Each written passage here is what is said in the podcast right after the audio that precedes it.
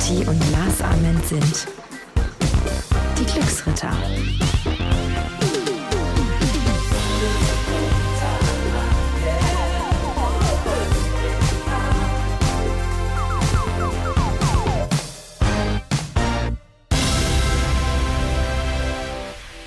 Und wieder öffnet sich ein Türchen, ein, äh, eine neue Folge öffnet sich ähm, bei den Glücksrittern. Wir kuscheln hier wieder ganz eng umschlungen an zwei Mikros und drei äh, Männer sitzen hier an der Tafel. Und ähm, nach Man riecht auch schon. Man riecht's.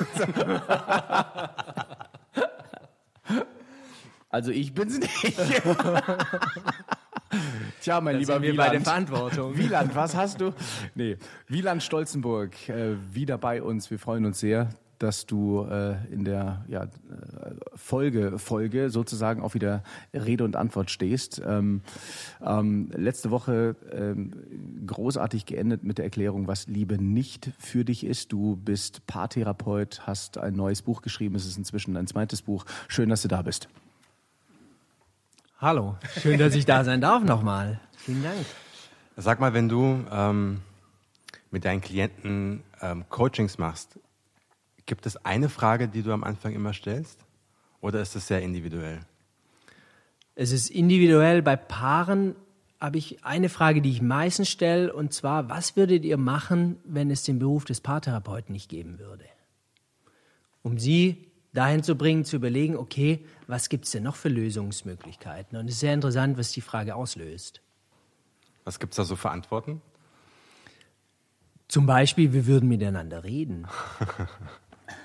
Was ja eigentlich erstmal banal klingt, aber ähm, das Paar in dem Fall eben sehr selten gemacht hat. Oder manche würden auch sagen, okay, wir würden uns trennen. Wir wissen sonst nicht weiter. Es ist ja so, dass du einen wunderbaren Ratgeber rausgebracht hast. Da wollen wir gleich äh, auch nochmal drüber sprechen. Wenn du sagst, Menschen verlernen es, in ihrer Beziehung miteinander zu reden, sollte man sich, weil wir ja alle so terminiert sind, vielleicht einen Termin in der Woche äh, ausmachen, wo man sich bewusst mal hinsetzt und sagt, okay, jetzt habe ich Zeit für dich? Oder warum verlernen wir miteinander zu reden? Also warum wir verlernen, miteinander zu reden, ich glaube, das liegt ganz viel an ja, uns, unserem neuen Lebensmodell mit Medien und mit Ablenkung und mit tausend Möglichkeiten, dass wir gar nicht mehr präsent sein können häufig. Ganz wenig Menschen sind noch wirklich da im Moment und hören dir zu und sind wirklich bei dir, sondern schon am nächsten, mit dem nächsten Gedanken an gestern oder an dem nächsten Instagram-Post. Und wirklich für den anderen da zu sein, das spürt das Gegenüber. Und wenn das nicht mehr gegeben ist, dann, ja, fühlt man das und bekommt keine Wertschätzung mehr mit.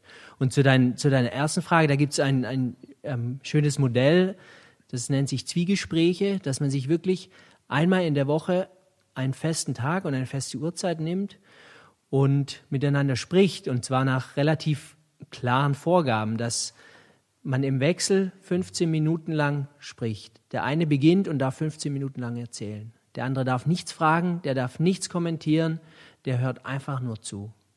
Und nach 15 Minuten klingelt der Wecker und dann kommt der Nächste dran. Und der beantwortet dann auch nicht Fragen oder rechtfertigt sich, sondern der erzählt maximal, was es ihm, in ihm ausgelöst hat.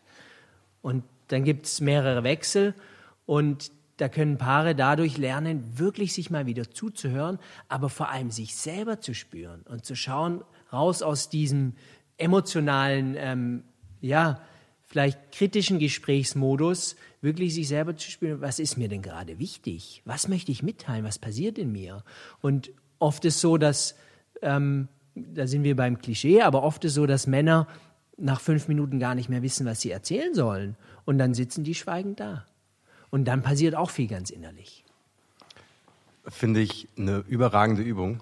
Ähm, ich habe mir das gerade so vorgestellt, bildlich, und habe so gemerkt, ja, wie, wie stark das ist, wenn du tatsächlich auch mal deine eigene Stimme hörst, ohne dass jemand widerspricht, ohne dass jemand dazwischen funkt und sagt, ja, aber das stimmt doch gar nicht. Oder ne, so- Also einfach in, in, in den Fluss äh, gerät, ja? Genau, das hat auch mehrere ähm, positive Nebeneffekte, dass du auch die Angst verlierst, zu reden. Ja, auch öffentlich zu reden. Wie viele Menschen haben Angst davor, in einem Meeting im Büro aufzustehen und mal zu sagen, ähm, ich habe eine Idee, darf ich die kurz vortragen? Das dauert fünf Minuten. Allein diese Vorstellung, fünf Minuten frei zu sprechen vor anderen Menschen, kann durch so eine einfache Übung in einem geschützten Raum mit deinem Partner dazu führen, dass du auch da die Angst verlierst. Kann ich mir mhm. vorstellen. Das war so mein, mein Impuls. Und ähm, das, was, was du vorgeschlagen hattest oder das, was du gefragt hattest, glaube ich, ist in der, in der Praxis super. Aber wenn man sich überlegt, dass man sich mit seinem Lieblingsmenschen, ja, mit seinem Partner einen Termin machen muss, um zu reden, das ist doch eigentlich traurig. Ich glaube, äh, es kann traurig sein, aber es ist unglaublich wirksam. Weil was passiert ist, wenn man weiß, Sonntagabends um 19 Uhr ähm, kann ich reden, da habe ich einen Raum, wo ich weiß, mein Partner hört mir zu. Das nimmt so viel Druck unter der Woche, wenn wir bei dem Sonntagsbeispiel bleiben, raus, dass ich Dinge sofort kommunizieren muss. Manchmal lösen die sich in der Zwischenzeit. Und die Seele kann sich einfach beruhigen, weil sie weiß, da gibt es den Platz. Wenn vielleicht einfach mit Kindern oder mit beruflichen Themen die Woche so voll ist. Und das ist vor allem die Wirkung, die das Modell hat. Also ich glaube, das funktioniert. Ich meinte das nur, dass eigentlich die Entwicklung von uns dahin, dass wir mit unseren Partnern ein, Business-Meeting haben, ähm, dass das ja eigentlich von der gesellschaftlichen Entwicklung her traurig ist. Ich, das, ähm, ich, ich glaube, dass das funktioniert. Ja, da bin ich bei dir. Da bin ich bei dir, ja. Und ich glaube auch, wenn ich das noch kurz sagen kann, ähm, wir wissen noch gar nicht, was auf uns zukommen wird in 10, 15, 20 Jahren, wenn die Kids von heute ähm, irgendwann mal, vielleicht müssen sie es auch gar nicht mehr, miteinander reden müssen. Mhm. Weil sie, sie sind es ja gar nicht mehr gewohnt, wirklich. Weil es gibt die ähm, wie viele, wie viele Kids reden wirklich noch miteinander? Ähm, aus meiner Beobachtung, und ich bin da auch nicht anders, ähm, die Gewohnheit. Ja, man ruft sich auch viel zu selten an. Was man macht, man schickt sich Sprachnachrichten, weil man dann einfach sagt, okay, ich antworte, wann ich will, aber ich, äh, ich rufe da jetzt nicht an, weil da bin ich wieder in diesem direkten ähm, Zwiege, äh, in diesem direkten Gespräch drin. Antwort, Frage, Antwort, Frage. Nee, ich lasse mir lieber Zeit, wann ich antworten will ähm, was dazu führt, dass viele ein Problem haben, auf Menschen zuzugehen, auf der Straße äh, und zu sagen, ey, ich habe dich gerade gesehen, super Schuhe, hast du Lust, einen Kaffee zu trinken? Das ist einfach so dieses Beieinander, dieses Zusammenleben viel, viel, ich will nicht sagen schwieriger, aber es verändert sich. Und ich glaube, so in, in 20 Jahren werden wir erstmal so mitbekommen, wie die Auswirkungen sind von der ganzen technischen Umgestaltung unseres Lebens. Stimme ich dir bei? Ähm, aber die Kommunikation findet auf anderen Ebenen statt. Was ich feststelle, ist, dass es eine Bewegung auch wieder in die andere Richtung geht. Also es gibt, glaube ich, ganz, ganz viele Kids, die ähnlich wie Wieland agieren, weil du äh, hast, glaube ich, kein Instagram und kein Facebook. Facebook schon. Facebook Instagram hast du? Auf Instagram findet man dich nicht, einfach weil äh, dir das alles zu viel wird, weil du lieber auch direkt, so wie Lars sagt, sagst, mit Menschen sprichst. Genau. Und ich, ähm, ich äh, sehe schon auch eine Entwicklung, ich glaube, ist unser Fokus, weil wir natürlich auch diese Tools äh, tagtäglich nutzen. Aber es gibt auch eine Jugendbewegung, die das kategorisch ausschließt, diese, diese, ähm, diese Devices, weil sie sich sagen, nee, also diesem Trend gehen wir gar nicht mit. Aber ähm, jetzt haben wir natürlich einen wunderbaren Paartherapeuten hier sitzen und ich, ich würde sehr, sehr gerne äh, wenn ihr nichts dagegen habt, gerne ähm, weiter auf ein paar, äh, sagen wir mal, exquisite äh, Fragen zu sprechen kommen, was das äh, Paarsein denn ausmacht. Warum gehen Menschen fremd? In der Regel, weil irgendwas fehlt in der Partnerschaft. Aber nicht so in dem Sinn, weil der Partner mir nicht das gegeben hat. Ähm, ja, hat er die Verantwortung und ist er jetzt schuld, dass ich fremdgegangen bin? Sondern eine Affäre oder ein Seitensprung zeigt eigentlich einfach auf, dass irgendwas fehlend ist. Und das Fehlende kann auch nur in mir liegen, aber es wird durch die Partnerschaft ausgelöst oder angetriggert. Jetzt wird hier wieder gebohrt. Passend zum Thema Fremdgehen.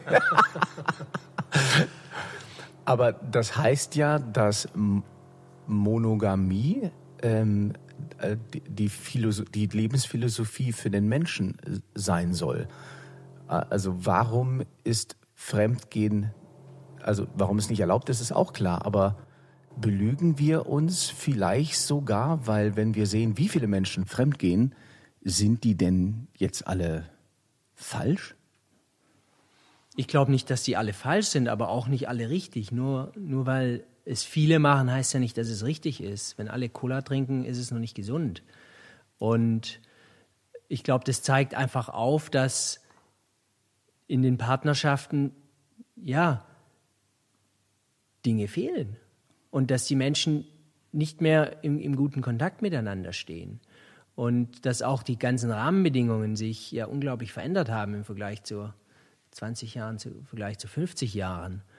Und dass es heute einfach auch viel leichter ist, fremd zu gehen. Und der Selbstwert natürlich da schön gepinselt wird. Und jeder Mensch geht erstmal intuitiv in meiner Erfahrung danach, dass der Selbstwert stabilisiert oder aufgebaut wird.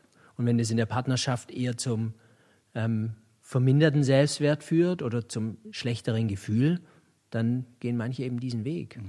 Wird Sex überbewertet? Von wem? Naja, aufgrund dessen, dass äh, inzwischen Margarine ja mit dem Hintern verkauft äh, wird und, und Sex allgegenwärtig ist, stellt sich natürlich auch die Frage, ob Sex einfach einen viel zu hohen Stellenwert hat, ähm, weil er eben auch einlädt, eben fremd zu gehen. Also da gibt es nicht mehr vielleicht die Genügsamkeit. Ich weiß nicht, ob die Werbung uns zum Fremdgehen anleitet. Ich mhm. vermute eher nicht. Es ist einfach ein schönes Marketinginstrument. Mhm, mh. Genau weil, äh, weil instinktiv natürlich äh, da was angeregt wird bei uns. Genau. Ja. Aber das heißt ja nicht nur, weil ich ähm, irgendeine schöne Frau oder einen schönen Mann auf einem Plakat sehe, dass ich ähm, direkt irgendwie mir ein, ein, eine Affäre suche. Mhm. Nee, was ich meine ist, aber Sex ist ja inzwischen so allgegenwärtig und aufgrund dessen, dass äh, das so eine Allgegenwärtigkeit hat äh, und so eine Präsenz, äh, mhm. wenn du dir anschaust, äh, dass du äh, ähm, auf, auf Tinder, du hast Apps und so weiter und so fort. Also, ähm, also was ich ein Stück weit meine ist, ähm, hat Sex eine zu hohe Bedeutung, wenn es um eine Beziehung geht. Also wenn so viele Menschen fremdgehen, auch wenn ich mich jetzt wieder vielleicht ein Stück weit wiederhole, ähm, ist der Mensch monogam? Die Frage stelle ich mir auch immer wieder. Ich habe keine Antwort darauf. Ich glaube, das ist das beste Modell, das es aktuell gibt. Aber wie in der Demokratie mhm. ist es noch, noch nicht perfekt. Und ich glaube, wir entwickeln uns als Menschen einfach auch weiter, dass, dass man gerade merkt, dass dieses Modell auch an Grenzen kommt. Also ich glaube, der, wenn man das erstmal so ein bisschen, was der liebe Gott sich dabei gedacht hat, ähm, dass er zwei Menschen äh, geschaffen hat, Mann, Frau, ja, Mann, Mann, Frau, Frau, ist ja egal, die sich gemeinsam ergänzen. Ähm, ich glaube, dass wenn du in der völligen Erleuchtung bist, du nichts außerhalb von dir selbst brauchst, um zu 100% glücklich, zufrieden zu sein, weil du in dir bist und dann das klingt jetzt äh, für viele vielleicht ein bisschen esoterisch, ein bisschen spirituell, dann bist du eins mit allem. Dann, du, dann brauchst du nichts mehr von außen. Und oftmals ist es ja so, äh, viele Be Beziehungen sind ja eine Bestätigung von, von einem selbst. Sie spiegeln uns selbst. Mhm. Und wenn dann diese Bestätigung nicht mehr kommt, wenn dann so diese Routine, der Alltag sich eingeschlichen hat und man die Schönheit des Partners nicht mehr erkennt, weil sie eben jeden Tag da ist, ähm, dass man sich dann diesen Kick sucht mhm, mhm, und dann eben dieser erste Schritt, fremd zu gehen, relativ einfach ist. Und das ändert oder das endet dann oft in Sex, aber der Sex selbst ist oftmals gar nicht das, das was fehlt, sondern du holst dir diesen Kick einfach nur durch den Sex, du, du, du wirst abgeholt. Das mhm. ist das, was du gerade gesagt hast, Wieland, mit ähm, ich ähm, erhöhe meinen Selbstwert wieder. Mhm. Dem Typen oder der Frau fehlt vielleicht was ganz anderes aber er holt es sich durch den Sex. Mhm, mhm. Also sich einfach ein Stück weit ein Bewusstsein schaffen, was, was das wirkliche Wichtige ist. Ne? Und sich eben nicht von der Werbung so manipulieren zu lassen oder von Plakaten oder von Tinder oder was was äh, oder von Musikvideos und keine Ahnung was. Ne? Ja, ich glaube, Selbstannahme ist wahnsinnig wichtig, dass, dass man sich wirklich mal fragt, ähm, wie geht's mir? Ähm, warum fühle ich mich gerade so, wie ich es tue? Ähm, woher kommt das? Und das dann auch mal mit dem Partner besprechen. Äh, ich glaube, da löst man schon unglaublich viele Blockaden, oder? Wie siehst du das? Mhm. Wir sind ja eher in einer Leistungs-, einer Perfektionsgesellschaft und das überträgt sich oft in Beziehungen, dass man sogar vor dem Partner manche Dinge gar nicht preisgeben möchte, seine Schwächen oder Schwierigkeiten. Und das Paradoxe ist, dadurch entfremdet man sich, weil indem man sich wirklich wahrhaftig und authentisch zeigt, dadurch entsteht eigentlich die tiefste Nähe, die es geben kann. Und das verhindern viele Paare und wundern sich dann, warum nach der Verliebtheitsphase ähm, die Anziehung sehr rapide abnimmt, weil sie sich gar nicht wirklich begegnen, sondern beide sozusagen sich in ihrem ähm, Traumbild eigentlich nur, nur präsentieren. Jetzt hast du ein neues Buch, Beziehungsleben. Beziehungsleben oder ja. Beziehung leben. Im, auf dem Covern erkennt man. Für wen ist dieses Buch? Ist es jetzt nur für Paare?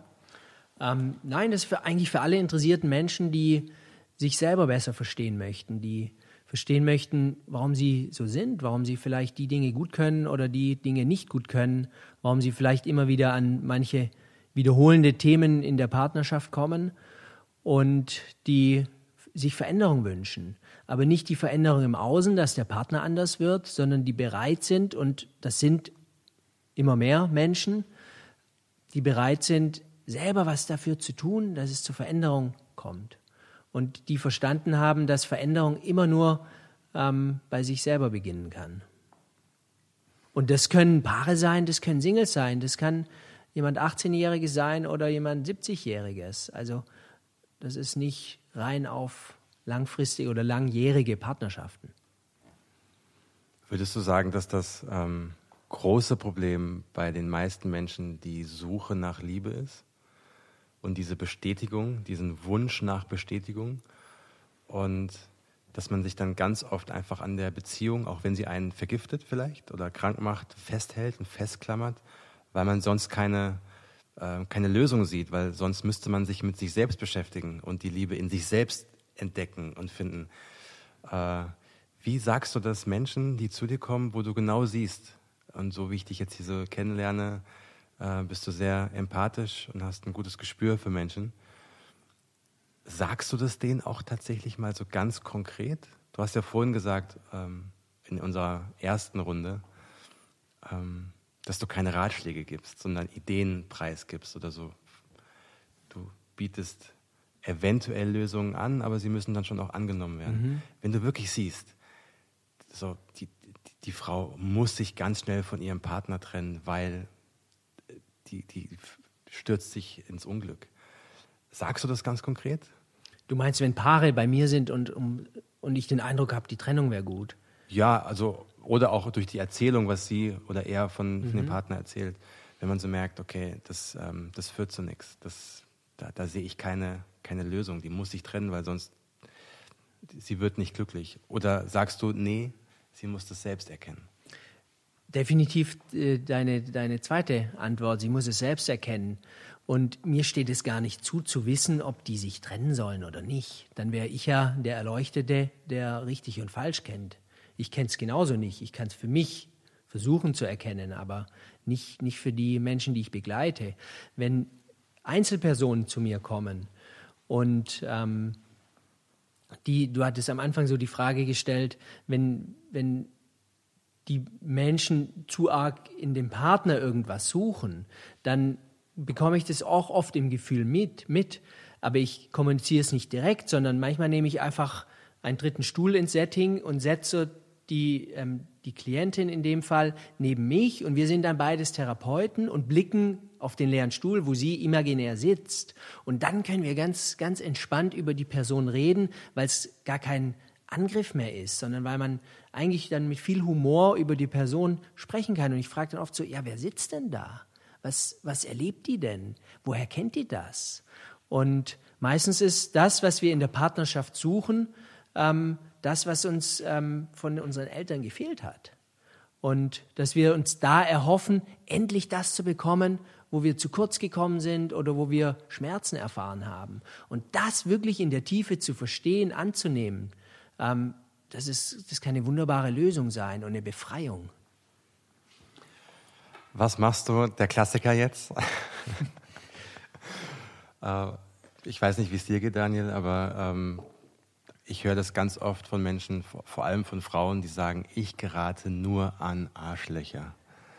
Der Klassiker. Und wenn man da mal so, mal so ein bisschen genauer hinguckt und dann merkt man ganz oft, dass eben der Vater gefehlt hat, dass der Vater nicht da war, der, ähm, dass die Liebe gefehlt hat. Und so, dann, wie machst du das, Wieland, um deine Klienten darauf hinzuweisen, ähm, mal so ihr Beuteschema zu ändern und anderen Menschen mal eine Chance zu geben, die vielleicht am Anfang tendenziell eher so als die Langweiler mhm. abgestempelt wurden und nicht als die Rockstars und so?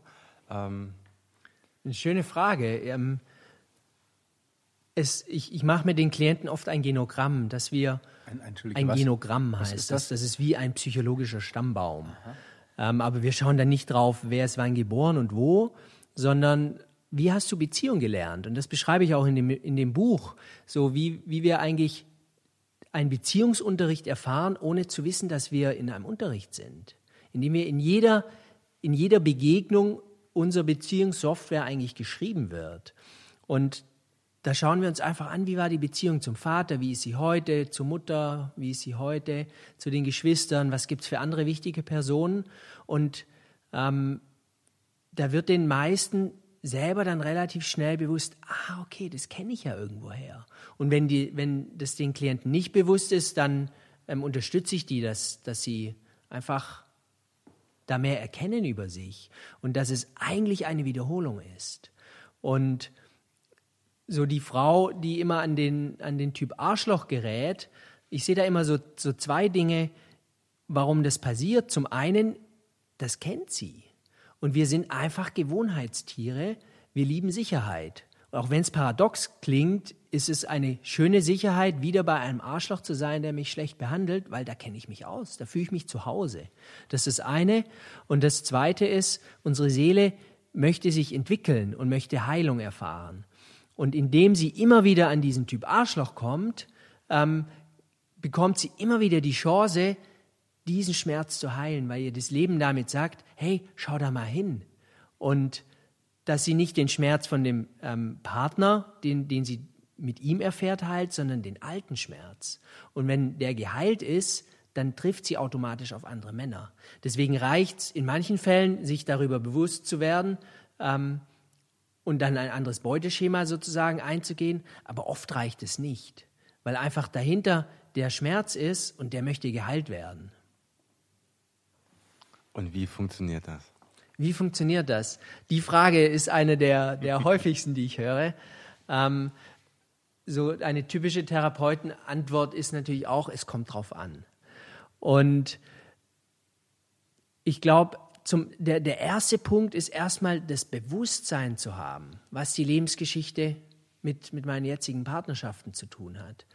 Und die Verantwortung dann dafür zu übernehmen, dass die Dinge, die mir jetzt als erwachsener Mensch passieren, viel, viel weniger mit meinem Partner zu tun haben oder mit Unglück, dass ich den Falschen oder die Falsche getroffen habe, sondern mit mir. Also da eine, eine Verantwortung zu kommen.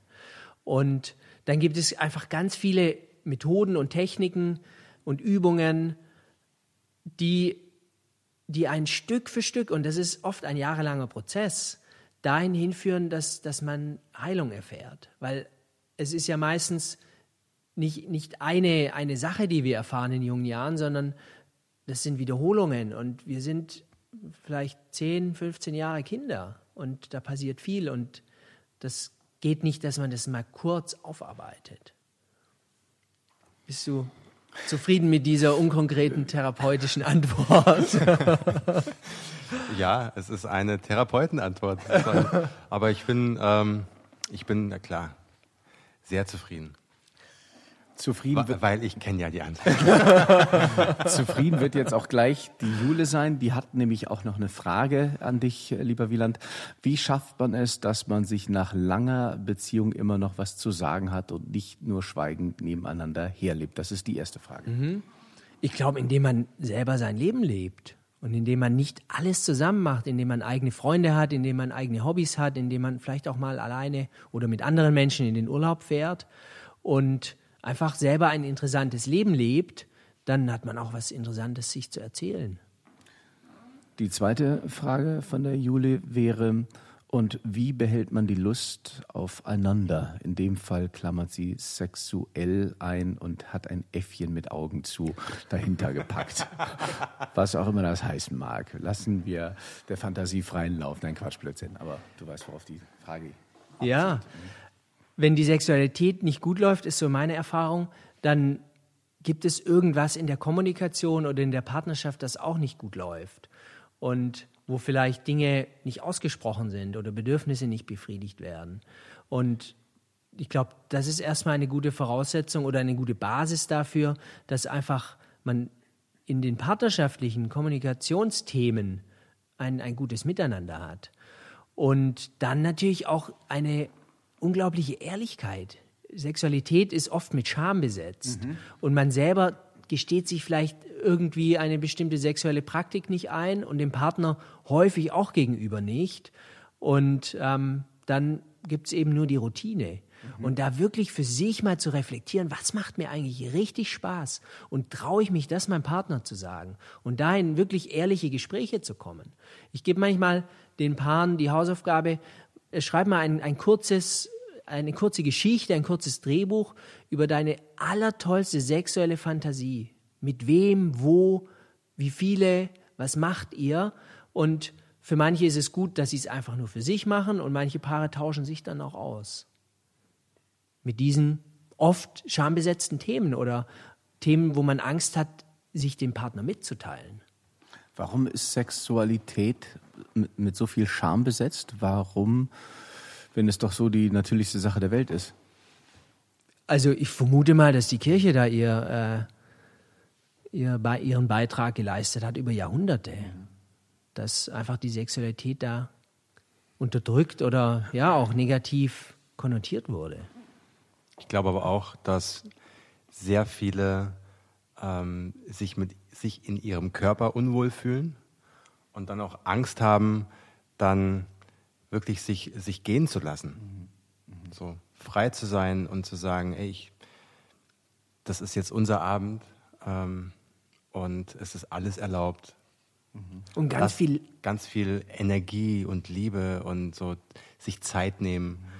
Und ähm, ja, und dann kommt eben dann oftmals so, so dieser Leistungsdruck wieder, ja, performen zu müssen, ähm, gut sein zu müssen, den anderen befriedigen zu müssen, äh, besser zu sein als der letzte Liebhaber. So. Und dann setzt der Kopf wieder ein und macht zu. Und dann ähm, kommen dann vielleicht auch wieder so diese alten Sprüche, ich bin nicht gut genug, ich bin nicht äh, so, ich kann das alles nicht und liebt sie mich überhaupt. Und dann geht auf einmal so eine Spirale in, in Gang und dann ist das Eigentliche wieder ganz weit weg und dann zieht man sich zurück. Oder? Genau. Also Leistungsdruck ist auch ein häufiges Thema, wenn es um Sexualität mit den Paaren oder Einzelpersonen, die ich begleite, geht. Definitiv. Was würdest du sagen, wenn du in einer Beziehung bist und du hast wirklich das Gefühl, du willst etwas mal ausprobieren, was du noch nie ausprobiert hast und du weißt nicht, wie du das deinem Partner mitteilen sollst, weil du das Gefühl hast, er wird es nicht verstehen oder weil du ihn auch nicht verletzen möchtest? Gibt, Ich es da eine Geheim, gibt es da eine Geheimwaffe von dir? Ob es eine Geheimwaffe ist, weiß ich nicht, aber genau so wie du mir das gerade erzählt hast, dass ich sage, du Schatz, ich möchte dir was erzählen, aber mir fällt es unglaublich schwer und ich traue es mich fast nicht und ähm, ich probiere es jetzt einfach mal. Dass man sozusagen das, was, was in einem ist, das Gefühl, das hemmt, dass man das einfach öffentlich macht.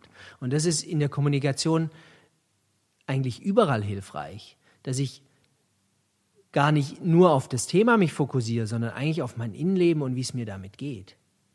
Also geht es immer um Ehrlichkeit. Das ist der Nährboden von allem. Der ist unglaublich das wichtig. Ist, das ist Genau. die Basis. Ja. Ehrlich äh, zu seinem Gegenüber und vor allen Dingen ehrlich zu sich zu sein. Das Genau. ist wieder das Thema Authentizität, was wir auch schon relativ häufig hatten. Ich habe, äh, ich musste kurz, äh, Jetzt kurz Willst du authentisch authentisch. Schieß los, Ich musste kurz schmunzeln, weil Ja. eine Freundin von mir hat mir äh, vor kurzem erzählt, dass sie sich von ihrem Freund getrennt hat und ganz lange damit gehadert hat und sie auch einen neuen Freund schon wieder hat und damit gehadert hat, ähm, wie sie ihm das sagen könnte und sie hat ja, hat immer so rumgedruckst und weil sie seine Gefühle nicht verletzen wollte, weil sie auch gemerkt hat, okay, er ist vielleicht noch nicht so hinter, ähm, wie sagt man, über die Beziehung hinweg. Und dann irgendwann hat sie gesagt, du weißt du was, ich, ich sag's jetzt einfach, wie es ist. Ich habe einen neuen Freund. Und dann sagt er, ja, okay. Und dann sagt sie, ja, das klingt jetzt aber nicht besonders äh, so, dass, dass du traurig bist. Ja, nö. Und dann sagt sie so, hm, hast du vielleicht auch eine neue Freundin? Und dann sagt er, ja. Und dann fragt sie, ja, wie lange denn schon? Und dann sagt er, weiß ich nicht, seit Dezember. Was? Länger als ich? Und da siehst du, dass quasi diese Unehrlichkeit, man hat eine Situation und man interpretiert sie, wie der andere denken könnte und glaubt dann, dass die Situation so ist, wie sie ist. Anstatt zu sagen, ey, äh, sag mal kurz was dazu, ich habe einen neuen Freund oder wie fühlst du dich oder das, ich, muss das dir jetzt sagen. Und dann sagt, weißt du, aber was man ganz oft macht, man interpretiert, wie der andere sich verhalten könnte, denken könnte und glaubt dann, genau das ist die Wahrheit. Ich fand das so wahnsinnig Geschichte. witzig. Ja. Tja, lieber Wieland, wir müssen jetzt auch ehrlich sein und knallhart. äh, es war schön, dich bei uns äh, gehabt zu haben als, als, äh, als ersten Gast. Das war echt super. Ähm, Eine letzte Frage habe ich. Und zwar die Frage der Fragen. Für sehr, sehr viele. Stell dir vor, du bist gerade verlassen worden und bist todunglücklich und du weinst und flänzt und du hast dir deine Zukunft anders vorgestellt. Du hast in deinem Gedanken, hast du dir schon ein- Haus mit Kinder und so ne, vorgestellt und dann wirst du verlassen. Was tun gegen diesen Liebeskummer? ihn zulassen. Wir, wir haben so häufig den Umgang mit Gefühlen, dass wir sie nicht haben wollen, sobald sie uns nicht gefallen. Und unterdrücken sie und versuchen, denen auszuweichen. Und das ist genau der falsche Weg. Das einzige Bedürfnis, das ein Gefühl hat, ist gefühlt zu werden.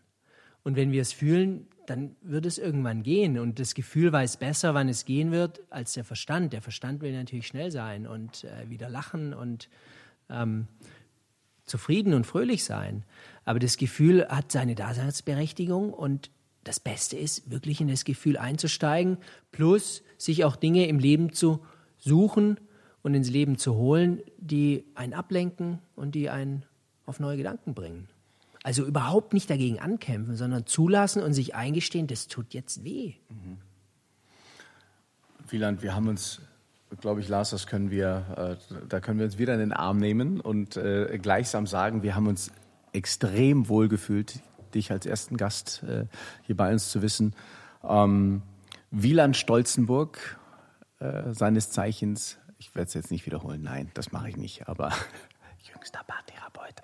Ähm, er er mag es nicht, aber ähm, freue mich sehr, dass du heute bei uns warst. Ähm, ich freue mich sehr auf dein zweites Buch. Ich habe es mir noch nicht bestellt, aber das werde ich jetzt sofort tun. Es heißt Beziehungsleben. Für alle, die es äh, sich nicht merken konnten, äh, wie du die Lösung für eine erfüllende Partnerschaft findest. Ein Beziehungsratgeber für Paare und Singles. Übrigens, wenn ihr mehr von äh, Wieland äh, sehen wollt, dann äh, schaut doch mal auf seine Homepage. Das ist wielandstolzenburg.de.